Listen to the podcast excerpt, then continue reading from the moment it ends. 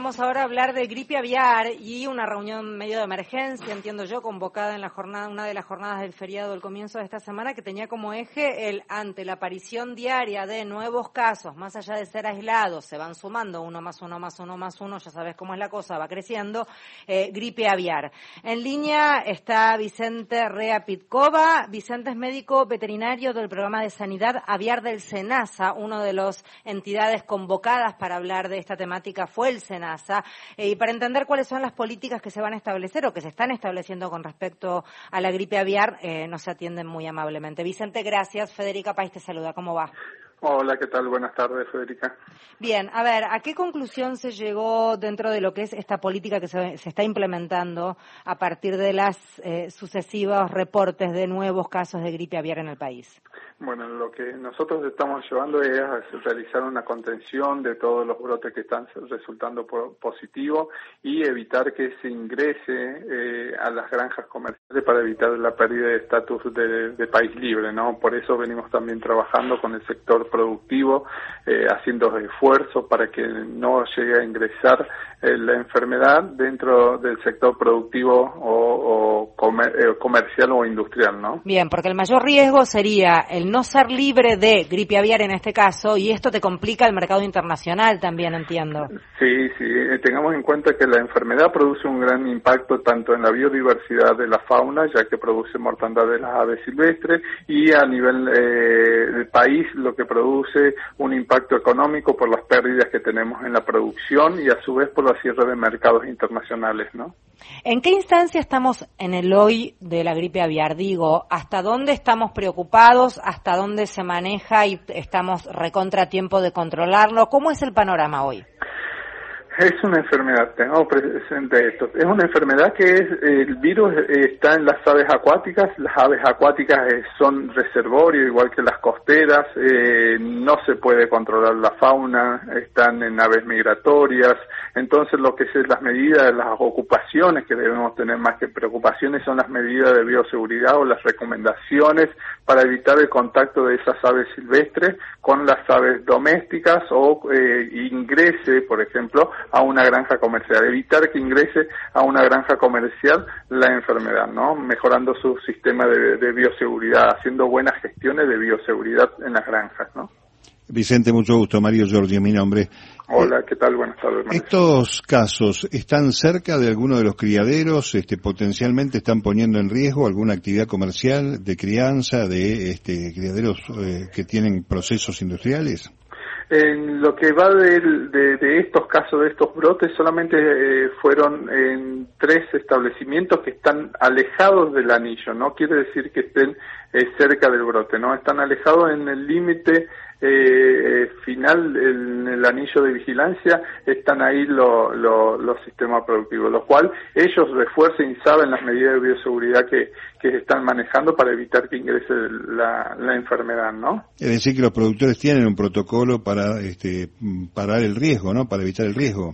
Exactamente, sí, es, minimizar ese riesgo de introducción a, las granjas, eh, la enfermedad. Igual también tomamos acciones o medidas en cuanto a nosotros, mitigar ese riesgo de que se transmita hacia las granjas comerciales. Por ejemplo, ayer la normativa que hace algunos bloqueos de movimiento de algunos productos o, o si no de actividades recreativas con respecto a todo lo que sea aves ornamentales para evitar la, la diseminación del virus si lo tuvieran alguna ave eh, infectada, ¿no?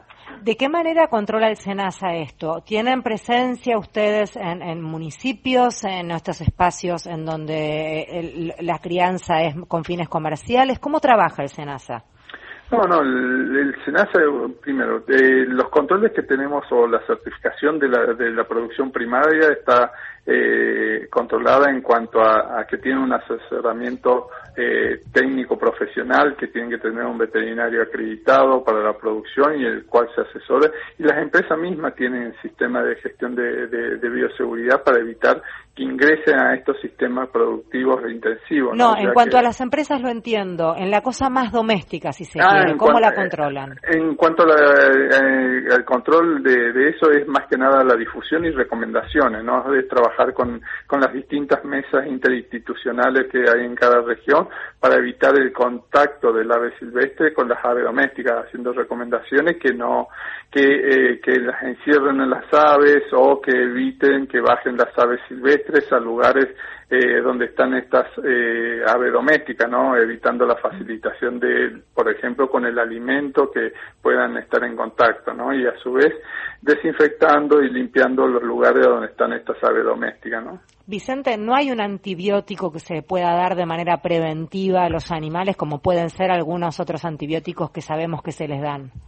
No, no, no, no en este caso no, no hay, eh, tampoco hay una, hay un, eh, digamos, son herramientas que están en discusión muchas veces, por ejemplo, una de las herramientas para el control de, de la enfermedad es la vacunación, ¿no? Que hay un, hay un, tema muy eh, particular en eso y, y es una discusión a nivel internacional debido a que tenemos el inconveniente en que no se puede eh, diferenciar los anticuerpos detectados si son por anticuerpos vacunales o por, producidos por la enfermedad. Y eso a lo que nos lleva es no tener la certeza de en cuanto tengamos una sospecha en una granja comercial si es por la vacuna o mm, esos anticuerpos o es por la enfermedad. Ah.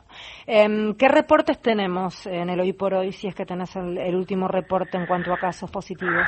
Te digo, las provincias, tenemos muchísimas notificaciones y atenciones de esas. Esto es, de, es, de, gente que llama preocupada pidiendo que ustedes chequen si ese eh, animal que está mal dio positivo o no. Eh, exactamente, se va, se acerca, se hace una atención de, de esa notificación, la, eh, va personal de SENASA, toma muestra de ser necesario y se envía al laboratorio para realizar el, análisis. De todo, recibimos de toda la parte del país, pero las provincias que tenemos casos positivos, digamos focos positivos, son la provincia de Jujuy, eh, Salta, Córdoba, eh, Santa Fe, Neuquén y eh, Buenos Aires. ¿Esto es, es habitual o está por sobre lo habitual, por sobre la media? Ah, nosotros eh, tengamos en cuenta esto, nunca tuvimos presencia del, virus y ni circulación viral en la República Argentina de influenza aviar tipo A, H5 y H7, ¿no? Eh, lo que vemos a, a, raíz de otros países son muchísimos los brotes que aparecen generalmente y también en aves eh, domésticas y en aves silvestres, debido a que no hay un manejo, por ejemplo, en aves silvestres, simplemente la vigilancia, ¿no? Y eso son las aves, los, digamos, las aves acuáticas son el reservorio del virus. Eh, ¿Qué hacer entonces? ¿A dónde comunicarse para todos los que estén escuchando a través de Radio Nacional? Ah, es comunicarse, hay un apartado en la parte de SENASA que se puede eh, avisar SENASA, ahí es donde se puede notificar, o si no también hay un mail que se llama notificaciones SENASA, que es eh, arroba senasa.gov.ar eh, un, eh, a las oficinas locales de, del SENASA, eh, donde pueden hacer caso, o vía telefónica de donde están eh, en ese lugar, de esa jurisdicción, o un teléfono celular mediante WhatsApp, que pueden hacerlo, es el número de teléfono es 11 57 00 57 04. 11 57 00 57 04 WhatsApp. Exactamente. Vicente, muchísimas gracias por hablar con nosotros. No, muchísimas gracias a ustedes por la difusión. Vicente Rea Pitkova es quien hablaba, médico veterinario del programa de sanidad aviar del SENASA.